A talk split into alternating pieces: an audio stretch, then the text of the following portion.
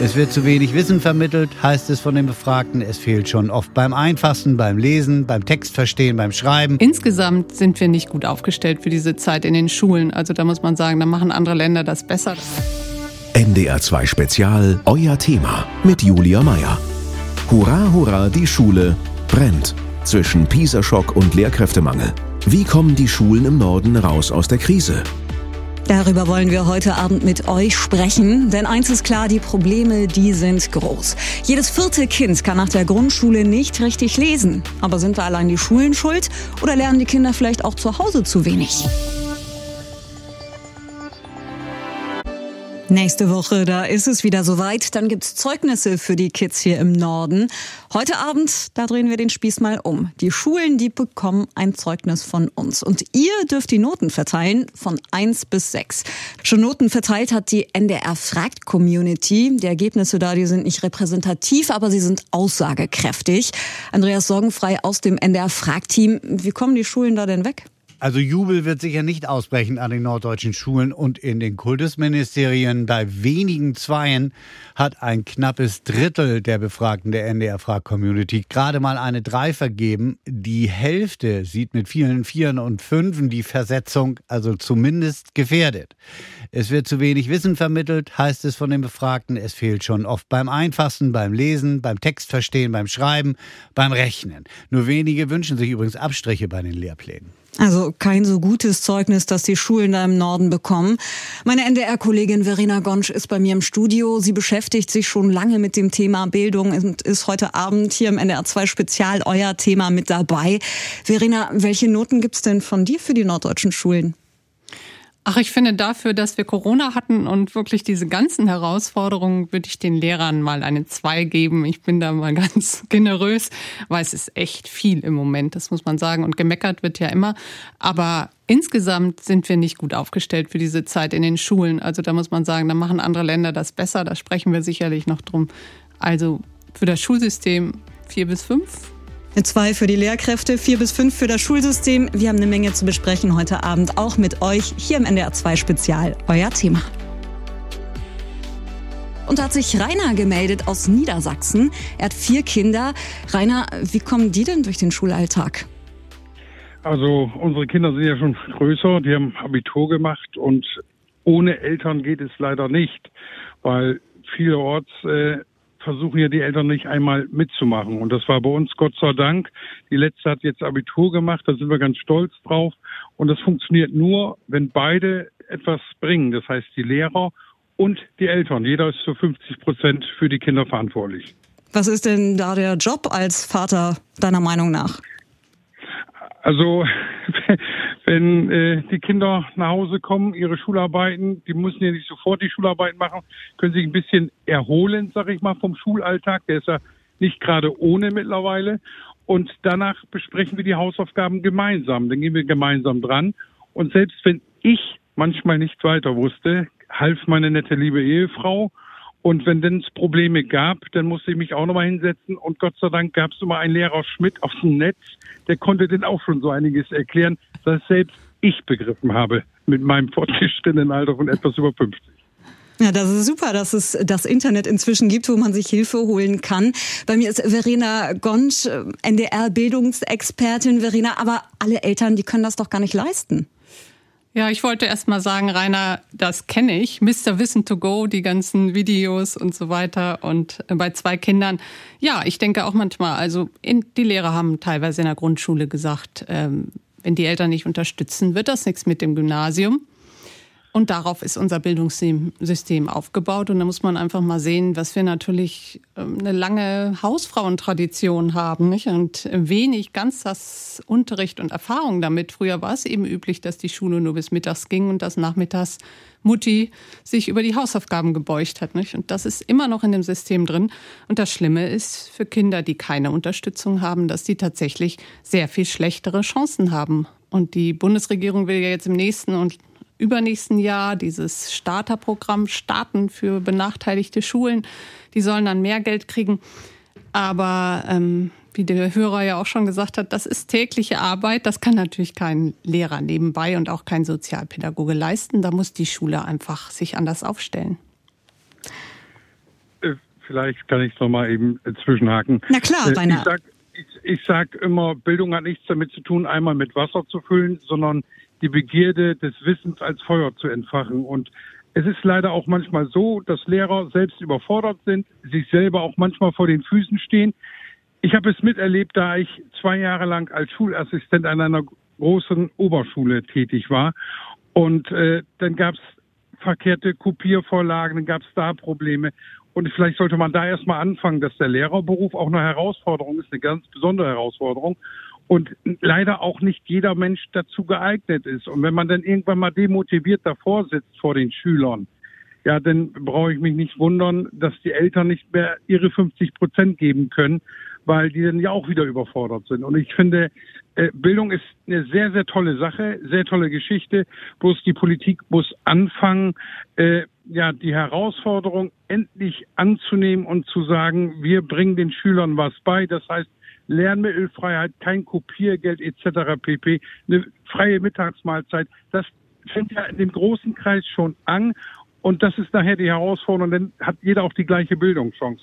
Da könnte man stundenlang drüber philosophieren. Wirklich? Ich bin froh, dass unsere Kinder so weit raus sind aus dem Gröbsten. Ich bin da richtig stolz drauf, dass ich noch was gelernt habe vor meinen Kindern.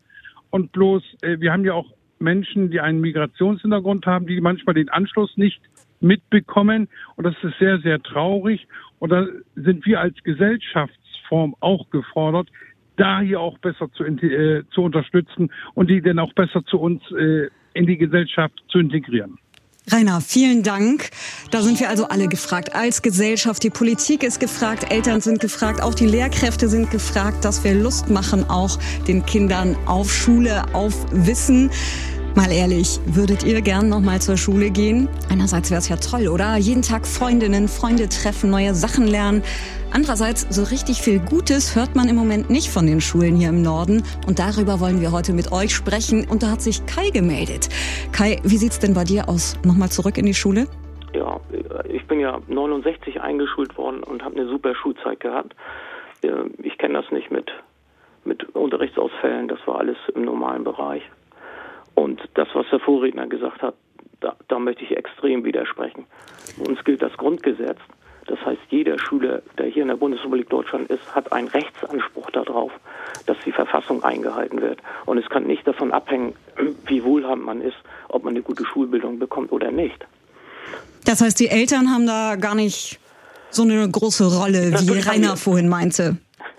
Natürlich haben die, natürlich äh, haben die Eltern auch eine Mitwirkungspflicht, ihre Kinder zu unterstützen. Ich hatte das zum Glück.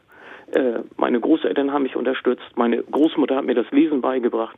Meine Mutter äh, hat, hat mich unterstützt und äh, hat mir Freiraum gelassen. Und ich konnte mich in der Schule so entwickeln, äh, wie ich das wollte. Ich habe all das geschafft, was ich schaffen wollte.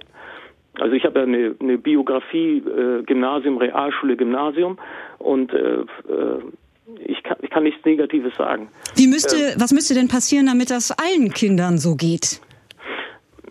Ja, wir, es ist erstmal sozial ungerecht und wir haben ja die Struktur äh, Bund, Bundesländer. Das hängt mit unserer deutschen Geschichte zusammen. Ähm, die, der Bund und der, die Länder, die müssten sich einigen, das Bildungssystem so zu modernisieren, wie zum Beispiel Finnland oder Kanada. Und äh, Arbeitskräftemangel. Wir bilden Sozialpädagogen aus, wir bilden Lehrer aus. Äh, da muss Geld reinfließen, dass diese Berufe attraktiv werden. Also viele Punkte, die du da hast, Kai. Verena Gonsch ist bei mir, Bildungsexpertin hier im NDR. Föderalismus, ist das so ein Prinzip, das noch funktioniert für die Bildung? Es gibt immer mehr Kritiker, die sagen, das funktioniert eben nicht. Ähm, die Landesfürsten, die beharren immer noch drauf, aber wir sehen es ja, nicht? jedes Bundesland macht eine, eine eigene Reform. Und das ist schwierig, ähm, auch mit den Abschlüssen, zwölf Jahre oder 13 Jahre, je nachdem, in welchem Bundesland man fährt, ist es anders. Es gab gute Argumente dafür, dass man gesagt hat, man ist sehr nah dran an den Schulen, man ist sehr nah dran an den Lehrkräften und an den Schülern, wenn man es äh, pro Bundesland macht. Aber mittlerweile ist es alles so komplex geworden, dass ich sagen würde, es wäre besser, wenn der Bund mehr Zuständigkeiten hat, weil wir haben das Problem, wie zum Beispiel mit dem Digitalpakt. Da gab es sechs Milliarden Euro für die digitale Ausstattung der Schulen. Das war ein Topf, den der Bund hatte. Der ist kaum abgerufen worden von den Schulen, weil das alles so kompliziert war, weil man da jemanden brauchte, der das alles ausfüllt und dann einreicht. Jetzt, äh, drei Jahre nach Corona, hat endlich jede Schule mal äh, die Hardware, aber noch längst keine Software. Und solche Dinge, wenn der Bund sozusagen das Geld gibt, das liegt da alles und es wird nicht richtig umgesetzt, das ist natürlich nicht gut für so ein System. Ja, und, äh, ich habe ich hab noch einen zweiten Fall. Ja, Kai. Also äh, wer gerne ins Kino geht und sich mal ein paar Spielfilme anguckt, in dem Schule Thema ist. Also es gibt einen französischen Spielfilm, äh, da hat die Lehrerin einen Handwerker eingeladen, der mal seinen Beruf vorgestellt hat. Solche, solche Kooperationen die wären äh, extrem wichtig, damit die Schüler zum Beispiel wissen, warum Mathematik wichtig ist. Wenn man zum Beispiel Gaswasserinstallateur lernt oder wenn man Elektriker lernt. Ich habe äh, während meiner Studienzeit auf Montage gearbeitet und wir mussten Material schon Kabel verlegen. Da konnten wir nicht einfach äh, wild asend die Kabeltrommeln abrollen und dafür braucht man gewisse Fähigkeiten und die werden in der Schule vermittelt. Also mehr. Und, das, und, und diese Kooperation, äh, die Handwerksbetriebe die äh, sind da offen. Da bin ich fest von überzeugt, dass sie, dass sie mal ihren Beruf vorstellen und dass sie sowas machen. Und sowas könnte man alles gestalten. Die Kanadier machen das, die Finnen machen das. Äh, es gibt gute Beispiele. Äh, man kann sich das da angucken, man kann das kopieren und man kann das umsetzen. Und warum die Bundesrepublik Deutschland mit den Ländern das nicht umsetzt, das ist für mich unbegreiflich. Kai, vielen Dank dir. Verena, kannst du das verstehen, warum nicht mehr Praktisches vermittelt wird in den Schulen? Weil wir einen unheimlich großen Bildungskanon haben, den die Lehrkräfte abarbeiten äh, müssen. Es gibt schon sehr viele Projekte, aber es sitzt denen immer im Nacken, dass ja noch das und das und das und das gelernt werden soll. Und ähm, die Bildungsexperten sagen mittlerweile auch nach dem schlechten PISA-Ergebnis, reduziert das doch bitte alles aufs Schreiben, Rechnen, äh, Mathe, Deutsch, ein bisschen Fremdsprachen und macht erstmal das vernünftig und nicht zu viel nebenbei. Und natürlich kann man einen Praktiker einladen und was weiß ich alles, aber wenn dann die Stunden weg sind und man hat die Vorbereitung nicht, also eine große Debatte, doch mal das Ganze zu entrümpeln, auch das, was die Kinder lernen sollen. Das ist noch sehr ausgerichtet auf Wissensvermittlung. Während wir wissen, heute Digitalisierung und so weiter, ist viel wichtiger zu wissen, wo kriege ich das Wissen her. Ich muss es nicht mehr alles selber lernen, sondern eher sehen, wen finde ich, der im Team mit mir arbeitet.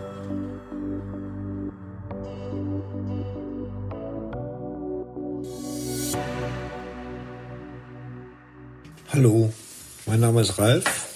Ich bin Vater von einem kleinen Sohn, 17 Monate alt und ich mache mir echt Gedanken über das deutsche Schulsystem.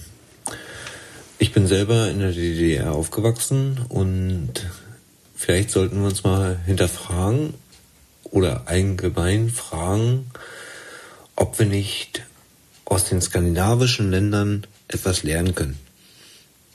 In Skandinavien läuft das Schulsystem ganz, ganz anders und wesentlich besser als in Deutschland. Vielleicht sollten wir uns da mal eine Scheibe abschneiden. Danke. Ja, danke dir, Ralf. Ganz ähnlich sieht das auch Christian, der hat uns angerufen unter der 0811 77 22 0. Das ist die kostenfreie Nummer hier ins Studio. Christian, wo würdest du dein Kind in welchem Land denn gerne zur Schule schicken?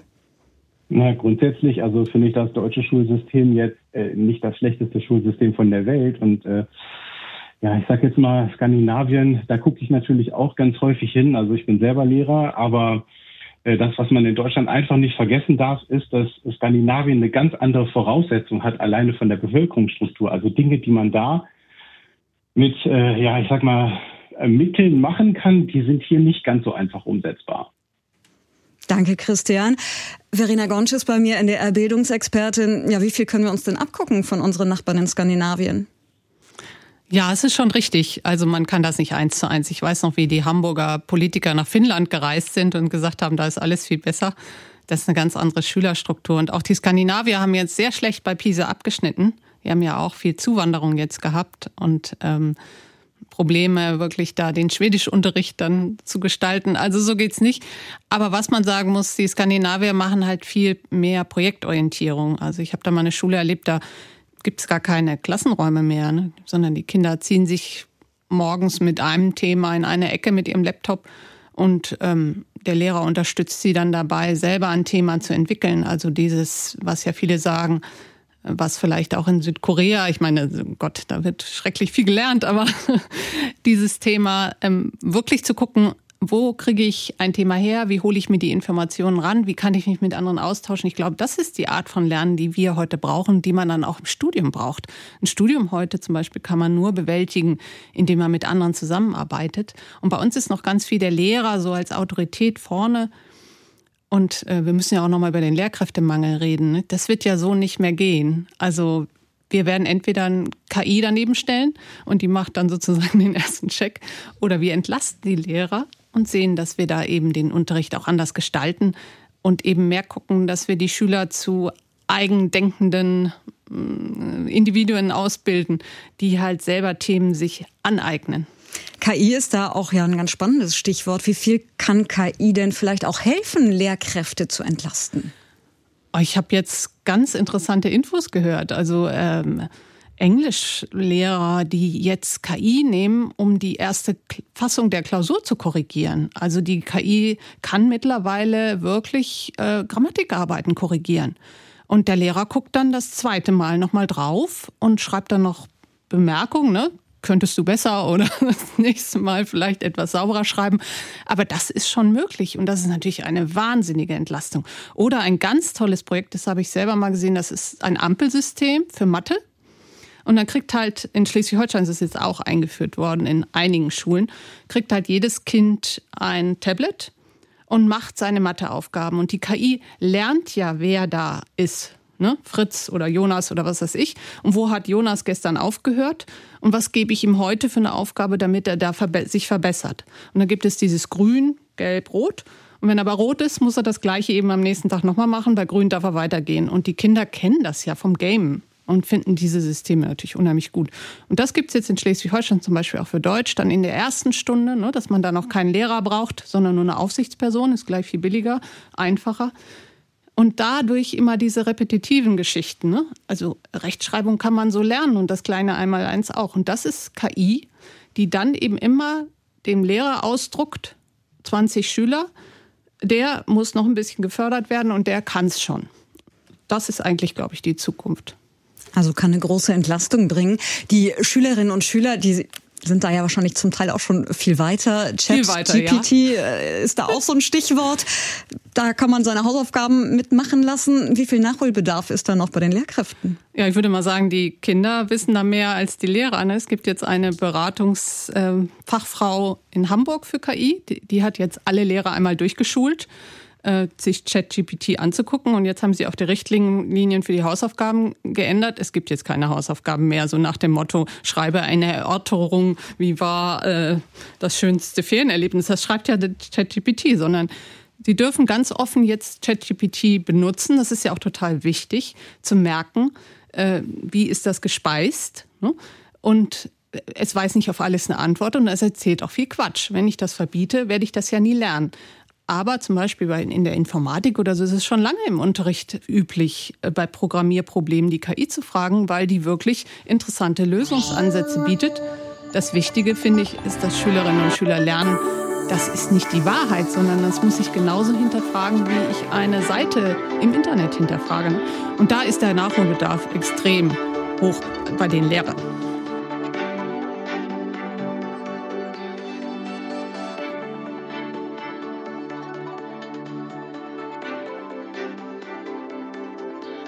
Der Subjunktiv und Abel-Abs und die Flüsse in China, eine Menge Stoff, den wir da so lernen in der Schule. Und mal ehrlich, vieles davon, das braucht man später gar nicht unbedingt wieder.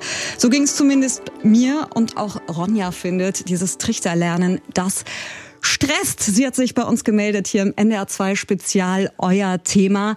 Ronja, was ist denn deiner Meinung nach zu viel? Ja, also mein Eindruck ist halt einfach, dass die Kinder schon im jüngsten Grundschulalter inzwischen gestresst sind und ähm, dass eben sehr viel Bulimie-Lernen in Deutschland ähm, veranstaltet wird, also ganz viel Stoff in die Kinder hinein. Den kotzen sie dann am Ende wieder aus. Ich sag's mal so ganz deutlich und ähm, hängen geblieben ist im, im Prinzip nichts.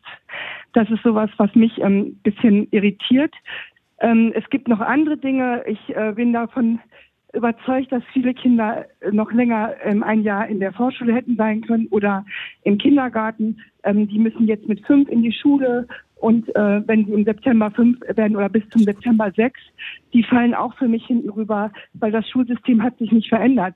Um diese Kinder aufzufangen, die müssen halt das leisten, was andere, die im November vielleicht schon dann sieben werden, leisten müssen, die, die gerade sechs geworden sind, auch leisten. Und das kann nicht das. Also das ist halt ganz klar für mich ähm, fraglich, äh, wie das sich weiter gestalten soll. Und ähm, es ist auch so, dass die Eltern halt auch alle berufstätig sind. Die Kinder werden größtenteils in den Schulen versorgt. Ähm, wer soll noch die Hausaufgaben begucken? Wann soll das alles stattfinden? Ne? Es ist keine Bildungsgleichheit mehr. Das findet vielleicht noch in den Kindergärten statt, aber danach hört das einfach auf. Vielen Dank, Ronja. Bei mir ist Verena Gonsch, unsere NDR-Bildungsexpertin. Verena, länger in die Kita, in die Vorschule gehen, kann das eine Lösung sein? Auf jeden Fall. Also äh, ich stimme da Ronja total zu. Das ist ein Riesenproblem, was ja auch die Bildungsexperten immer wieder sagen, dass natürlich immer in Deutschland noch dieses das schöne Kind sein und man will nicht zufrieden mit den Lernen anfangen, aber ähm, es ist total schwierig, wenn Kinder zum Beispiel kein Deutsch können und in die erste Klasse kommen. Und da gibt es ja einige Länder, Hamburg zum Beispiel, da gibt es diesen Test mit viereinhalb Jahren und wenn die Kinder da nicht äh, Deutsch können, dann müssen sie in die Vorschule, um einfach schon mal äh, sozusagen den Vorlauf zu haben. Und es gibt ja auch viele Kitas, die schon mit Bildungsangeboten anfangen. Also das, da sind die Experten sich eigentlich schon einig, dass das in Deutschland viel zu spät anfängt und dass viele Lehrkräfte in der ersten und zweiten Klasse ja absolute Basics machen müssen, wie nehmt euer Heft raus. Ne? Es gibt diesen schönen Joke von der Grundschullehrerin, die früher gesagt hat, äh, ich stand vor der Klasse, habe gesagt, bitte das gelbe Heft raus. 20 Kinder haben das gelbe Heft rausgenommen. Jetzt sagt der eine, warum das gelbe und nicht das blaue? Äh, warum das Heft heute und nicht morgen? Ich habe das Heft nicht dabei. Also erstmal eine Viertelstunde das klären. Nicht? Und das ist natürlich schon schwierig. Ronja, du sagtest auch, die Kinder, die sind heute einfach gestresst. Bist du denn selbst auch Mutter und erlebst das so mit? Naja, also ich habe auch vier Kinder. Ich habe drei durch die ähm, Schule durch und eine ist jetzt noch in der Schule. Bei uns ist das relativ geschmeidig gelaufen, weil meine Kinder halt auch gut mitgemacht haben. Das muss man einfach so sagen. Und ähm, konnten auch noch ihren Hobbys nachgehen. Aber ich als berufstätige Mutter, ich hatte halt einfach jetzt das große Glück, dass meine Kinder autark waren. Aber das sind nicht alle. Und was ist mit diesen Kindern? Und ähm, was, ähm, wo werden die eigentlich aufgefangen? Ganz zu schweigen, was jetzt eben die Expertin auch nochmal gesagt hat, die, die gar kein Deutsch sprechen, das kommt auch noch dazu. Ich merke, dass alles zurückgefahren wird. Auch ähm, die ganzen sonderpädagogischen Einrichtungen, die sind alle geschlossen in NDR, also nicht alle in NRW, aber eigentlich muss jeder in die Schule. Wenn man diesen Schultest einigermaßen besteht, dann wird man eingeschult. Und das ist halt für mich die absolute Krux. Ich, ich sehe das wirklich so, dass die Kinder das Recht haben, ihrem Bildungsstand entsprechend unterrichtet zu werden. Und das ist nicht immer die normale Grundschule, das ist auch nicht immer das Gymnasium, das ist manchmal halt die Gesamtschule oder wo es noch die Hauptschule gibt. Aber was ist denn, was, was lernen die Kinder wirklich fürs Leben? Was nehmen sie dann mit am Ende des Tages? Wenn sie einfach nur mit Druck diese, diese ganzen Dinge immer lernen sollen, aber eigentlich, ähm, ja, total verloren sind. Wichtig ist doch, dass sie am Ende des Tages durchs Leben kommen, ist meine Meinung. Ja, also für mich wird da mehr kaputt gemacht, als dass da, als dass es hilfreich ist. Vielen Dank, äh, Ronja. Bei uns gemeldet hat sich auch Andreas unter der kostenfreien Nummer 0800 11 77 22 0. Auch Andreas sieht das ganz ähnlich. Man lernt in der Schule viel Unnötiges, sagt er. Und es ist auch schwierig für die Eltern, so viel zu helfen. Andreas, wie war das denn bei dir mit deinen Kids zu Hause? Ja, ich hatte jetzt ja schon im Vorgespräch gesagt, dass äh, meine Tochter hat das Gymnasium innerhalb von Winsen, also Winsen-Luhe. Da gibt es noch einen kleinen Bereich, der, der nennt sich Reudorf, gehört aber zu Winsen-Luhe. Das sind, ist jeweils ein Gymnasien, Gymnasium. Und äh, sie hat dann gewechselt nach Winsen und weil sie Spanisch-Austausch machen wollte und musste einen neuen Taschenrechner haben. Also ein Jahr, für ein Jahr hatte ich einen Taschenrechner gekauft und dann musste ein neuer ran, weil die Schule eben halt diesen benutzt. Und kein Lehrer wusste auch, wie das Ding funktioniert. Und von 15 Büchern waren, äh, wenn ich mich recht erinnere, vier oder fünf maximal gleich. Der Rest war unterschiedlich. Also da würdest du dir einheitlichere Regeln wünschen? Ja, bundes, bundesweit, dass man sagt, wir, wir, vermitteln irgendwie oder wir brauchen 15 äh, Bücher und dann können, sag ich mal, drei individuell sein, aber, aber nicht mehr. Also jedes, jede Stadt, jedes Bundesland äh, hat da sein eigenes System und wie man ähm, Lehrstoff vermittelt.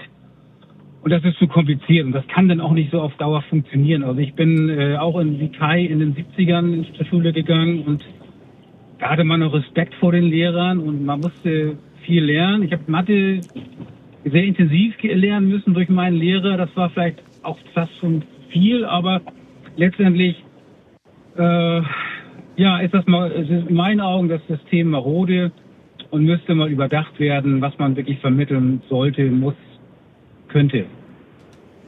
Was ist denn so was Essentielles, was deine Kinder möglicherweise nicht mitgenommen haben aus der Schule?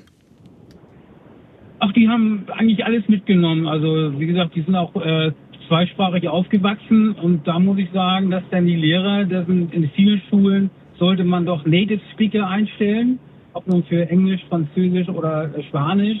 Und äh, nicht, dass mein, mein Kind kam Tag nach Hause und sagte zu ihrer, zu ihrer Mutter, du, ich habe das so und so gesagt und äh, die Lehrerin hat mich da verbessert. Wir sprechen hier nicht mit Akzent, ja, wir sprechen hier Oxford Englisch. Und das kann es auch nicht sein, weil die Bayern sprechen zum Beispiel mit Akzent, die Schwaben, die Hessen, ja, und da kann man doch nicht zu einem Native Speaker sagen, du musst das so und so aussprechen. Das finde ich wirklich, das fehlen mir wirklich die Worte. Ja, wäre wahrscheinlich wünschenswert, wenn wir überall Lehrkräfte hätten, die dann auch von klein auf die Sprache, die sie unterrichten, auch äh, gelernt äh, hätten. Vielen Dank dir, Andreas. Verena Gonsch ist unsere Bildungsexpertin. Verena, wenn man das so hört bei Andreas, äh, eine Schülerin in Winsen wechselt da in der Gemeinde die Schule und braucht auf einmal neue Bücher, neue Taschenrechner. Wie kann das sein? Ja, viel schlimmer ist es dann ja noch, wenn dann die Schulbusse noch dazu kommen, nicht? Und die eine Gemeinde nicht die Kosten für die andere Gemeinde übernimmt. Also da gibt's wirklich irre Geschichten. Klar, das geht so nicht, nicht. Und früher war es ja tatsächlich auch so, dass ein Lehrer sich nicht in ein anderes Bundesland bewerben konnte. Ne? Ähm, und wir sehen das heute bei dem Lehrkräftemangel, dass jetzt natürlich auch alle versuchen, die Lehrer äh, mit Bonuszahlungen, zum Beispiel Mecklenburg-Vorpommern hat jetzt Bonuszahlungen eingeführt für Referendare oder für Junglehrer. Ne? Also kommt zu uns, wie bei jungen Landärztinnen oder Ärzten, dann kriegt ihr mehr Geld. Und so versucht man sich die geringe Schar an Lehrern irgendwie zu teilen. Ne? Nein, das ist ein gutes Beispiel dafür, dass wir eigentlich Bundesregeln brauchen, auf jeden Fall. Nur, das muss man erstmal politisch durchsetzen. Ne?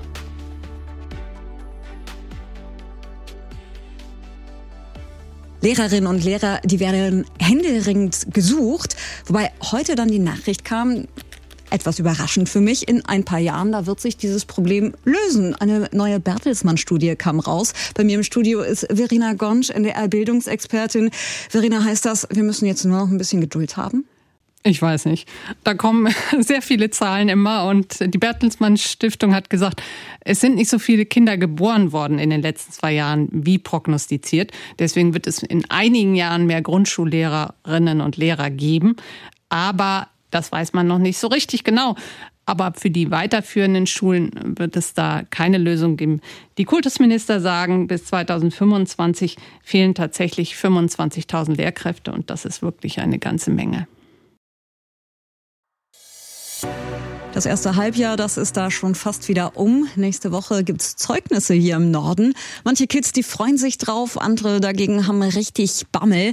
Und bei uns gemeldet hat sich Anja aus Niedersachsen unter der kostenfreien Nummer 0800 11 77 22 0. Anja, wie ist das denn bei deinen Kindern? Jo, hallo erstmal. Also mein Großer, der hat ja zum Glück das Abitur schon fertig, aber da war es auch damals ein bisschen schwierig, weil er Autist war und da den Nachteilsausgleich und Schulbegleitung zu kriegen, war, war ein sehr langwieriger Prozess, bis das alles geklappt hat. Äh, mein zweiter Sohn, der noch zur Schule geht, da finde ich, ist es einfach schwierig, äh, diese in Niedersachsen ist, sind diese mündlichen Noten höher gestellt als diese schriftlichen Noten. Und gerade Jungs, gerade wenn sie in der Pubertät sind, sind doch mehr introvertierter und alles. Als Elternteil kann man die mündlichen Noten absolut null nachvollziehen, weil man überhaupt nicht weiß, was wurde da genau benotet.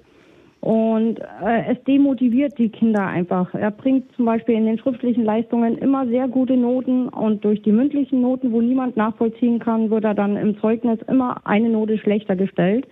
Und man ist eigentlich mehr inzwischen damit beschäftigt, das Kind zu motivieren, dass es trotz allem weiter freudig zur Schule geht. Äh, und dann hat man irgendwie dann kaum noch Zeit, irgendwie auch noch für Hausaufgabenbetreuung und alles, weil einfach die psychische Motivierungsarbeit äh, mittlerweile mehr Raum einnimmt. Und ich finde, da sollte einfach was geändert werden. Wenn es schon immer heißt, leistungsorientierte Gesellschaft, äh, dann sollte man auch, wenn einer halt eben nicht ständig den Arm hochheben kann, aus irgendwelchen Gründen auch immer, schüchterne Kinder oder sonst irgendwas, man sollte da auch ein bisschen Rücksicht nehmen, dann einfach das Ausgleichen eben durch schriftliche Arbeiten und nicht dann den Haupt, das Hauptgewicht, die Hauptwichtung auf die mündlichen Noten legen, wo auch eben auch die Eltern ja auch null nachvollziehen können und man kriegt auch kein Feedback von der Schule, wo überhaupt der Mangel ist, was, was soll man irgendwie verbessern oder sonst irgendwas. Also da in diesen kleinen Dingen, da ist einfach schon irgendwie ein Riesenfehler drin. Aber Anja, findest dem, du denn in der Sendung auch schon gesagt worden ist, ja? Ja, findest du denn prinzipiell dieses Notensystem, das sollten wir beibehalten oder Noten generell abschaffen? Nein, Notensystem beibehalten klar, aber eben diese Gewichtung. Äh, ich, ich habe ja den Vorteil, ich, ich kenne das Notensystem aus Bayern, weil wir früher in Bayern gelebt haben und jetzt eben hier das in Niedersachsen. Und hier in Niedersachsen ist einfach die Gewichtung der mündlichen Noten höher angesiedelt als die der schriftlichen Arbeiten. Und äh, dadurch, da können die Kinder sich anstrengen in der Schule, wie sie wollen, lernen, wie sie wollen und werden dann jedes Mal demotiviert, wenn durch die mündliche Note dann auf dem Zeugnis dann doch wieder eine schlechtere Note ist. Und die mündlichen Noten können wir ja auch nie nachvoll nachvollziehen, weder die Kinder noch wir Eltern. Ne? Ja, vielen Dank, Anja. Ja. Verena Gonsch ist bei mir, NDR-Bildungsexpertin. Mündliche Noten, ist das wirklich was Ungerechtes? Sollte man das lieber abschaffen? In Hamburg ist das auch so, Anja, und äh, da stimme ich dir völlig zu. Also, dass. Ähm, wir wissen mittlerweile, dass es introvertierte und extrovertierte Menschen gibt. Auch in einem Team heutzutage, auch in Unternehmen ist es total wichtig, dass es unterschiedliche Persönlichkeiten gibt. Jemand, der vielleicht erstmal schriftlich das ausarbeitet, sich nicht ständig da vordrängelt. Und das ist äh, eine Entwicklung, die wirklich in den letzten Jahren total zugenommen hat, dass dieses Reinreden oder diese mündliche Beteiligung, dass die viel, viel, viel mehr wert ist als das Schriftliche. Und ich halte das auch für einen großen Fehler, weil das einfach der Persönlichkeitsentwicklung der Kinder nicht gerecht wird. Bei uns gemeldet hat sich auch Marcel. Auch er ist nicht so richtig zufrieden mit dem Schulsystem. Marcel, was stört dich da besonders? Hi erstmal. Hallo. Ähm, ich, ich sehe das sehr kritisch. Ich, ich denke, dass ähm, wir, wir vergleichen da einfach Fische mit Elefanten. So, das, das ist ähm, als würde ich den, den Elefanten beurteilen müssen, wie er schwimmt im, im gleichen Zug wie den Fisch. Oder würde ich den Affen beurteilen, wie der auf den Baum klettert und den Elefanten dazu. Also du, du meinst einfach, die Kinder, die sind alle so unterschiedlich und wir packen sie alle in ein System. Genau, wir, wir verlangen von allen Kindern in einer Klasse das gleiche, dass sie das gleiche erbringen müssen wie, wie der Mathe, wie das Mathe-Genie in der Klasse. Und das, das ist meiner Meinung nach, das, das funktioniert nicht. Das, das geht einfach nicht. Wir müssten rein theoretisch auch ähm, Jungs und Mädchen die ersten drei Jahre getrennt voneinander unterrichten. Jungs lernen die ersten drei Jahre ganz anders als, als wie Mädchen. Und dadurch versuchen wir alle auf ein Niveau zu bringen. Und das funktioniert einfach nicht. Das haben wir in der Arbeitswelt ja auch nicht. Aber wie soll das denn funktionieren? Eine 1 zu 1 Betreuung, das kann ja nicht klappen. Nein, das, das klappt natürlich nicht. Aber wir müssten auf jeden Fall äh, an, dem, an dem Lehrermangel arbeiten. Wir, wir müssten viel mehr Geld in die Bildung stecken, damit wir viel mehr Fachkräfte beziehungsweise viel mehr Lehrer haben, um so eine Betreuung ähm, bewerkstelligen zu können. Lehrkräftemangel, großes Thema, äh, Verena. Wie kriegen wir das hin, dass wieder mehr Lehrerinnen und Lehrer an die Schulen kommen?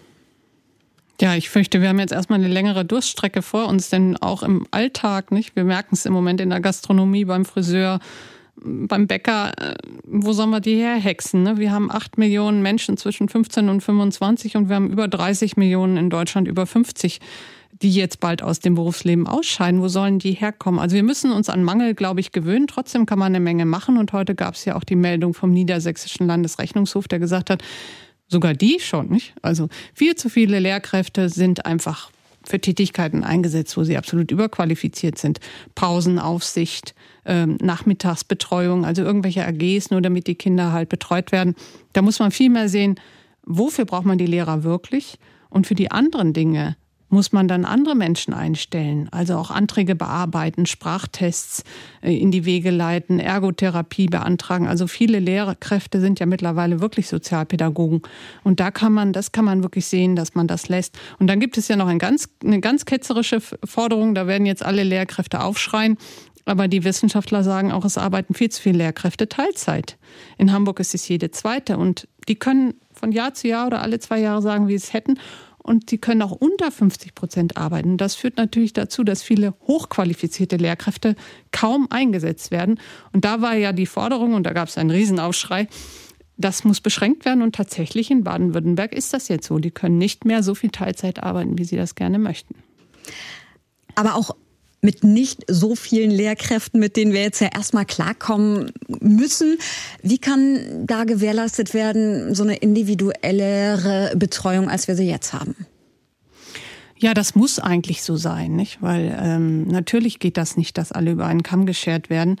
Ähm, das geht, glaube ich, wirklich nur, indem man sehr viel früher anfängt, ähm, die Kinder zu schulen, also dass wirklich alle in der ersten Klasse Deutsch sprechen, sonst wird es schwierig. Wir kennen das aus sozialen Gruppen. Wenn wir eine Klasse haben und haben drei Leute, die überhaupt nicht mitkommen, dann ist es schwierig, alle gleich zu fördern. Also viel, viel früher, das sagen ja auch alle in der Kita schon anfangen, wirklich darauf zu achten, dass alle die Sprache können, auch bestimmte Grundkenntnisse schon. Und dann können die Lehrkräfte auch entspannter sozusagen auf die gucken, die sie dann haben.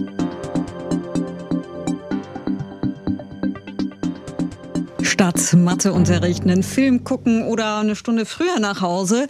Also, wenn bei uns Unterricht ausgefallen ist, dann haben wir uns früher gefreut.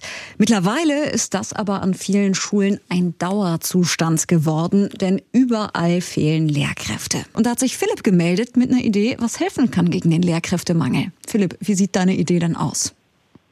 Ja, hi. Ähm, Genau, und zwar, ich habe so drei, vier ähm, Lehrer auch im bekannten, verwandten Freundeskreis und ähm, ähm, das wurde eben gerade auch schon mal kurz angesprochen, und zwar, dass, dass Lehrer heutzutage einfach also viel, viel, viel mehr Seitenaufgaben haben, ähm, als das, also zumindest auch nach meiner Beurteilung, bei, bei mir zum Beispiel, bei meinen Lehrern früher der Fall war. Ähm, also als Lehrer gibt man die, die reine Aufgabe geht ja weit darüber hinaus, einfach nur in den Klassenraum zu gehen und zu unterrichten oder auch Unterricht vorzubereiten und nachzubereiten. Ähm, heutzutage, also wie sagt man so die berühmten Notenkonferenzen, ähm, das Organisieren von außerschulischen Aktivitäten, sei es jetzt irgendwie eine ganze Klassenfahrt oder eben auch, auch Ausflüge und so weiter und so fort. Also das, das nimmt heutzutage, glaube ich, wesentlich mehr Zeit ähm, in Anspruch und ist auch insgesamt wesentlich anspruchsvoller geworden als Lehrer. Ja, und, ähm, und was ich eben auch da mal ganz oft raushöre, ähm, ist halt auch, dass viele Lehrkräfte einfach auch ähm, eigentlich sich fast schon mehr mit den, mit den Eltern der jeweiligen Schüler auseinandersetzen müssen, als mit den Schülern selber. Ähm, und ja, also dass zum Beispiel auch Lehrkräfte halt irgendwie bis abends um 18 Uhr oder teilweise sogar 20 Uhr noch irgendwie für die Eltern per E-Mail erreichbar sein müssen. Ähm, und das sind halt alles, finde ich, so, also Sachen, die gab es früher bei Lehrern nicht. Und ähm, also bevor man da jetzt mal sagt, ja, die müssen besser bezahlt werden und mit Prämien und so weiter und so fort. Also ich glaube, da muss man einfach mal so ein bisschen den, den den außerunterrichtlichen Anspruch an Lehrer runterschrauben. Und das würde, glaube ich, auch den Beruf einfach wieder wesentlich attraktiver machen. Ja, oder das einfach ja. auslagern an andere Kräfte hatten wir eben schon als Idee. Vielen Dank, Philipp. Bei uns gemeldet hat sich auch Nicole und auch sie hat eine Idee, wie man den Lehrerberuf attraktiver machen könnte. Hallo Nicole. Ja, hallo. Ähm, ja, ich habe selber auch Kinder und ähm, ja, bin auch geplagt von Unterrichtsausfall und ich bin selbst Hochschullehrerin an der Hochschule für Polizei und Verwaltung und äh, Polizisten und ähm, Inspektoren, Verwaltungsinspektoren, die bilden wir ja dual aus. Das heißt, die werden sofort in dem Beamtenverhältnis auf Widerruf äh, eingestellt, verdienen Geld während der Ausbildung, sind sofort auch ähm, ein, einsetzbar. Und ich frage mich, warum wir das nicht eigentlich auch ähm, für Lehrer machen können, zumindest als alternativen Berufseinstieg. Also dass man zwei Möglichkeiten hat, also die universitäre Ausbildung oder eben diese duale Ausbildung. Ja, vielen Dank, Nicole. Das geben wir doch direkt mal weiter an Verena Gonsch, unsere NDR-Bildungsexpertin hier im Studio. Verena, wäre das was, dass man die Ausbildung ändert, auch in eine duale Ausbildung? Also mehr Praxis wäre auf jeden Fall sehr sinnvoll, weil überdurchschnittlich viele Studierende brechen das Lehramtsstudium ab. Also weil sie dann so hohe fachliche Anforderungen haben. Beispiel ist zum Beispiel Mathelehrer für Grundschule muss ein komplettes Mathestudium absolvieren. Also ein bisschen runtergeregelt, aber immer noch mehr, als man jemals bei äh, erste bis vierte Klasse braucht. Und ganz, ganz viele brechen ab. Das ist ein Riesenproblem. Und viele empfinden auch zum Beispiel das Referendariat als viel, viel zu streng. Also ich glaube, man muss da ein bisschen niedrigschwelliger rangehen und wirklich sagen, äh, wir begleiten die Studierenden von Anfang an und zeigen ihnen schon mal durch Praktika, was sie da erwartet. Und was der erste Hörer noch gesagt hat, das fand ich auch gut. Es gibt so viel unsinnige Regelungen. Ich habe mit einer Grundschullehrerin gesprochen, die muss jeden Morgen dafür sorgen, dass alle Kinder da sind. Und wenn jemand fehlt, muss sie wirklich nachweisen, was mit diesem Kind ist, wenn es nicht entschuldigt ist. Manchmal ist sie eine halbe Stunde beschäftigt, hinter den Eltern her zu telefonieren. Das kann es wirklich nicht sein. Philipp hat ja auch angesprochen, die Elternarbeit generell, dass die Lehrkräfte da auch immer erreichbar sein müssen. Hast du das Gefühl, dass sich da auch was geändert hat, dass die Eltern inzwischen höhere Ansprüche haben? Na, es gibt, glaube ich, das kennen alle so, nicht? Es gibt ja gab eine Befragung unter Kita-Erzieherinnen und Erzieher, die gesagt haben, sie machen den Job nicht weiter, weil die Kinder so anstrengend sind, sondern weil die Eltern so anstrengend sind. Das ist für sie fürchterlich.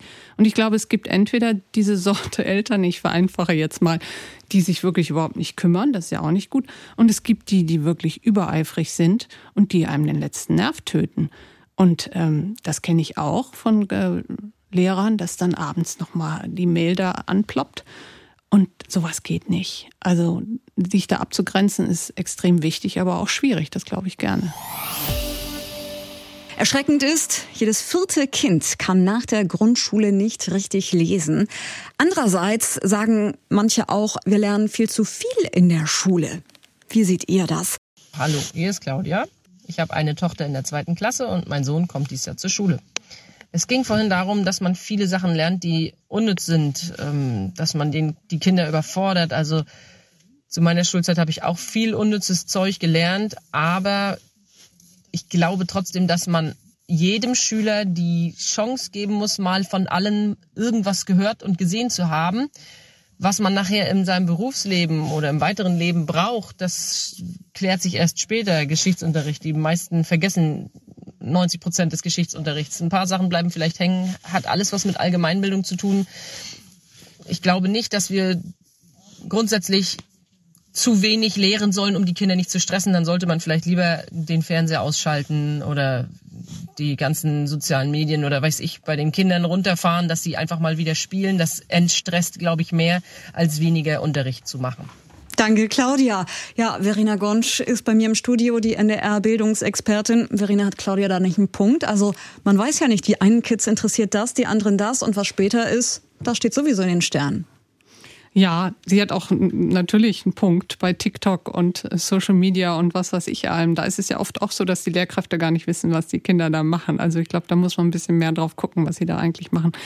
Aber insgesamt, ähm, nee, ich glaube nicht, dass man alles erstmal gehört haben muss, um dann zu entscheiden, was wichtig ist. Es geht mehr um Strukturen, zu wissen, äh, also Grundkenntnisse natürlich zu haben, sonst wird man in dieser Gesellschaft nicht weiterkommen. Und der Rest, das kann man on top sich auch später selber noch aneignen. Und was ist mit den digitalen Medien? Ist es da nicht auch ein Stück weit wichtig, dass Kinder dann Zugang haben und auch lernen, damit umzugehen zu Hause? Absolut. Medienkompetenz ist extrem wichtig und das findet viel zu wenig statt. Und da muss ich sagen, da sollten wirklich manche Lehrkräfte, ich war in der Klasse, da wusste der Kinder, der, der Lehrer gar nicht, was TikTok ist. Das geht nicht. Also man sollte schon wissen, womit sich die Kinder beschäftigen, so den ganzen Tag.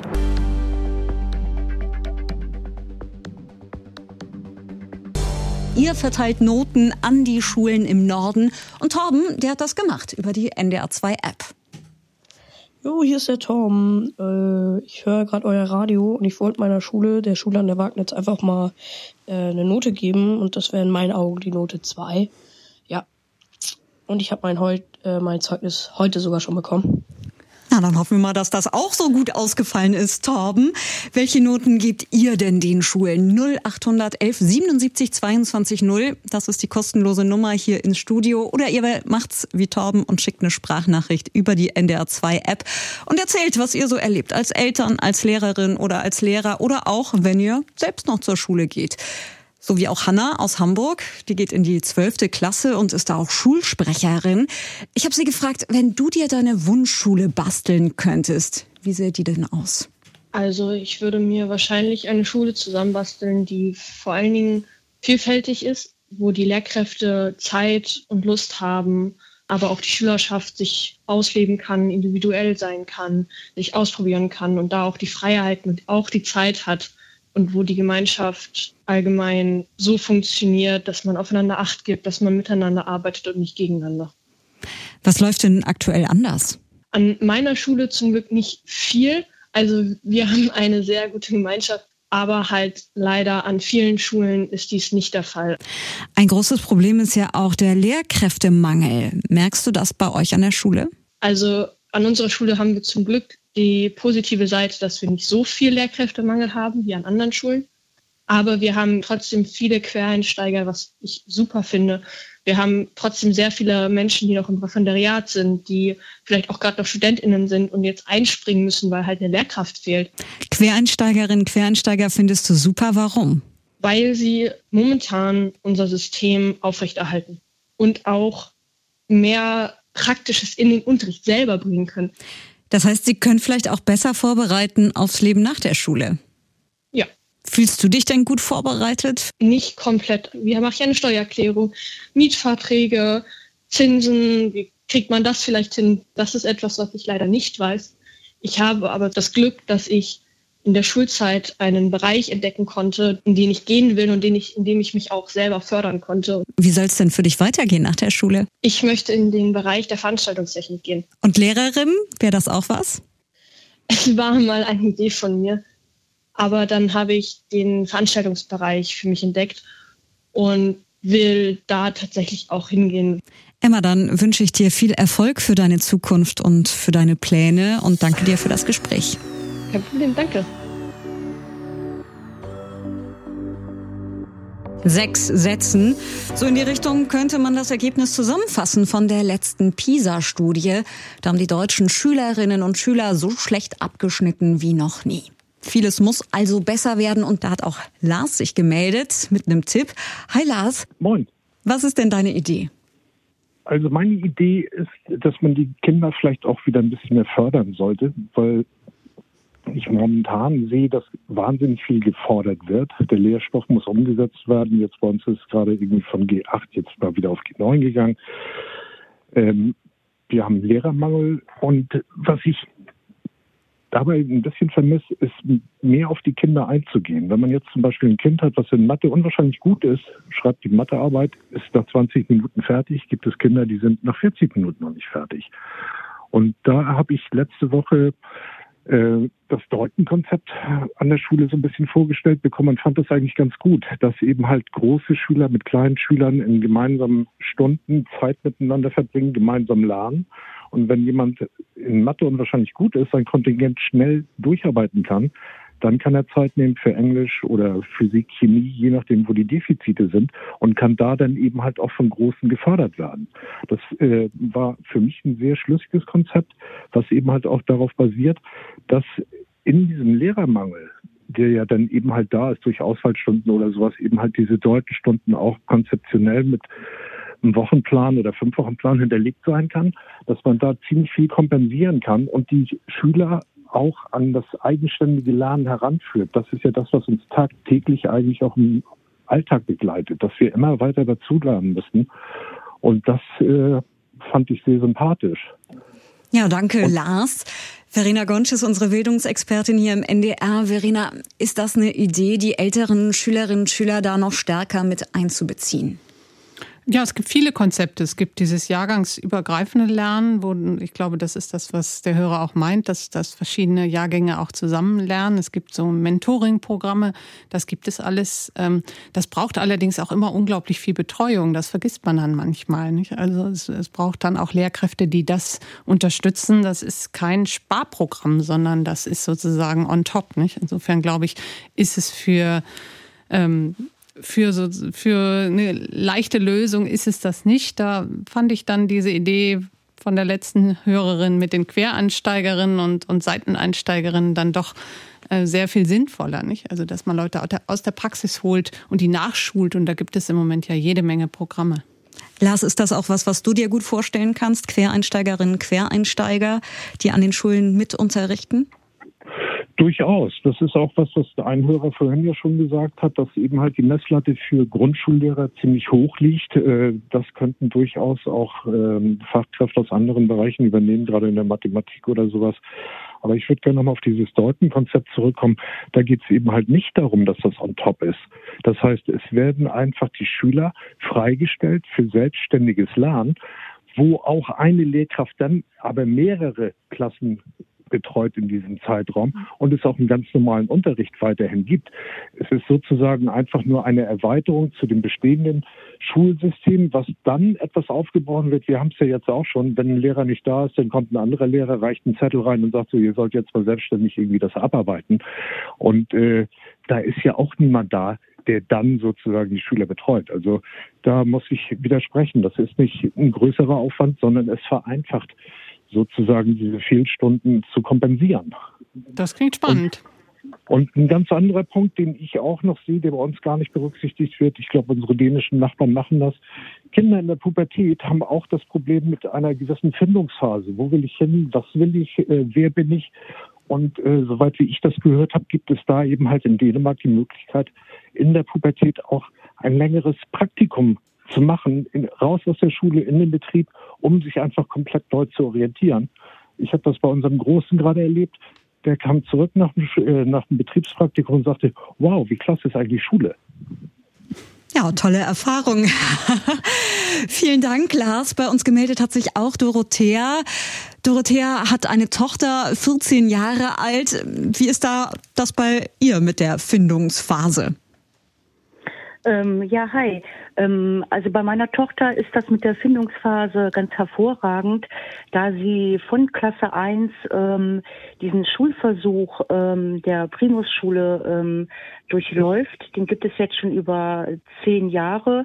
Das ist eine Zusammenarbeit mit der Uni in Bielefeld äh, wo Lernmaterialien auf didaktisch und methodischer ähm, Weise zusammengestellt werden, um hier zu schauen, ähm, wie äh, funktioniert klassenübergreifendes Lernen und ähm, wie entwickelt sich das dann später unter anderem halt eben auch in der Pubertät. Und ähm, ich kann nur positiv äh, darüber berichten, ähm, weil die Kinder von Klasse 1 ähm, bis Klasse 10 auf einer der gleichen Schule sind. Das heißt, ähm, die Lehrer kennen die Schüler, ähm, auch wenn die dann äh, in die Pubertät kommen und können das auch ganz anders äh, einordnen.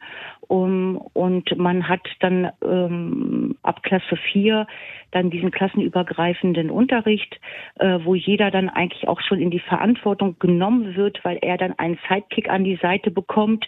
Das heißt dann praktisch, wenn jemand dann schon Klasse 5 ist, der sitzt halt auch noch in Klasse viel mit drinne ähm, und lernt dadurch halt eben auch Verantwortung zu übernehmen für das ähm, für die Person, die halt noch jünger ist und äh, Lernen durch Lehren ist hier auch ganz groß geschrieben und es gibt auch kein Frontalunterricht. Ähm, es gibt immer zwei Klassen Lehrer, eine Frau und ein Mann, was ähm, ähm, mich besonders ähm, ähm, positiv beeindruckt hat, da ich zum Beispiel auch alleinerziehend bin ähm, und die Auswahl der Klassenlehrer hier für die Kinder schon eine große Bedeutung auch haben.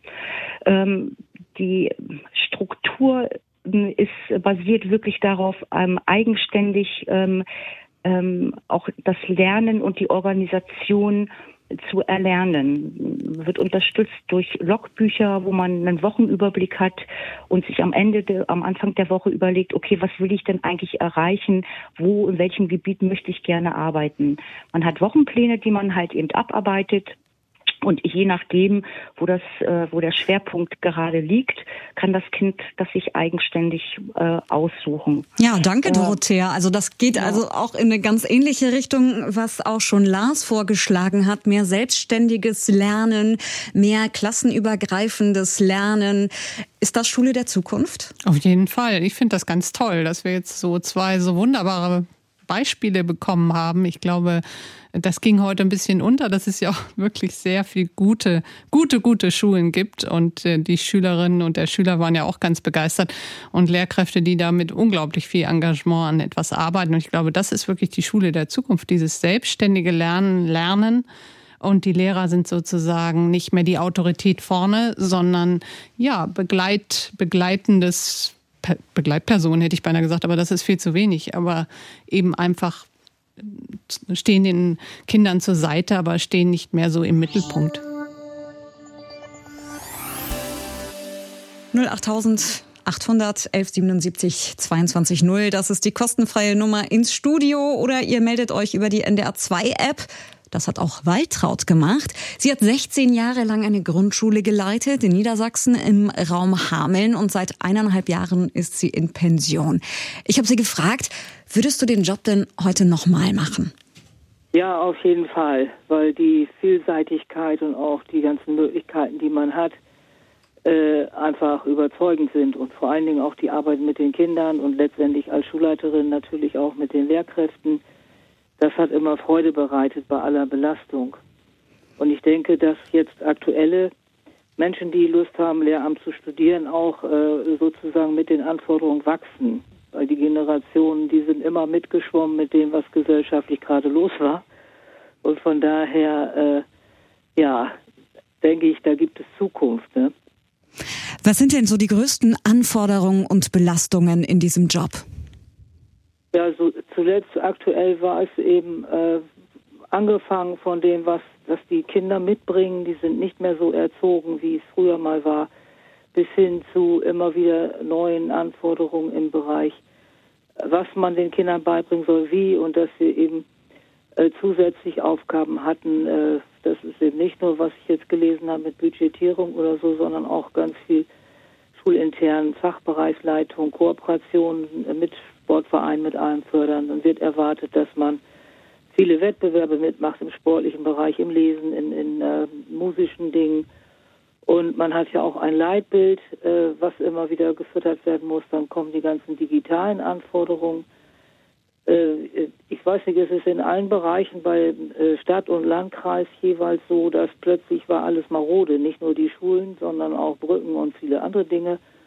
Und dann lebt man plötzlich in einer Baustelle und stellt fest, es ist eigentlich kein Geld da und man kann alles gar nicht umsetzen. Und gleichzeitig kam, bei uns kamen ja dann auch die Flüchtlingswellen, dann kamen drei Jahre Corona. Und das alles musste man immer leisten mit wenig Personal. Und ich habe mich immer gefreut, dass die Kollegen das irgendwie durchgehalten haben und gesund geblieben sind. Aber wir sind jeden Tag an unser Limit gekommen. Und trotzdem äh, freut man sich denn, wenn man morgens gerade den Grundschulkindern begegnet und die irgendwas Nettes sagen, so, was die manchmal so direkt raushauen. was ist denn so das Schönste, was Ihnen da in Erinnerung geblieben ist? Ja, also manchmal so ganz äußere Sachen, äh, Äußerlichkeiten, wo dann gesagt wird, ach, äh, Frau Gere, hast du heute eine neue Frisur oder so?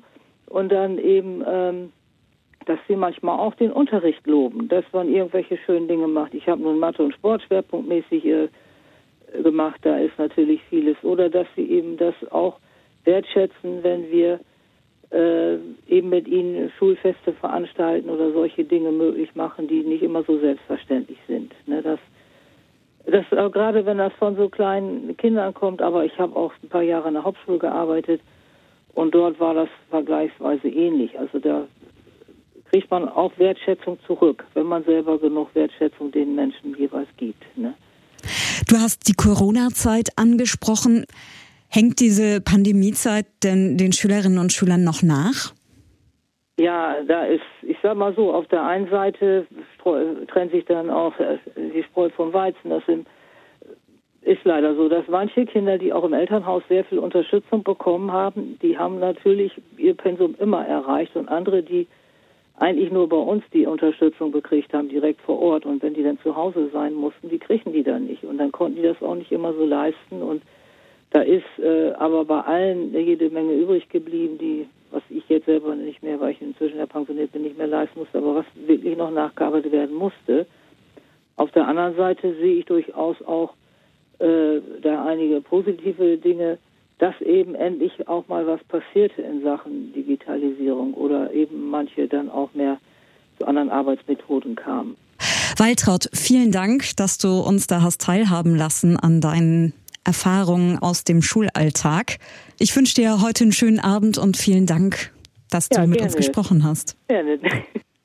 Bei mir im Studio ist auch Verena Gonsch, die NDR-Bildungsexpertin. Waltraud sagt es eben, Corona nicht nur Schlechtes, sondern hat auch einiges angestoßen, gerade im Bereich Digitalisierung. Wie viel hat Corona da gebracht? Ja, ich glaube, das war wirklich ein, ein Zeitenwechsel. Nicht? Das haben wir in der ganzen Gesellschaft ja gemerkt.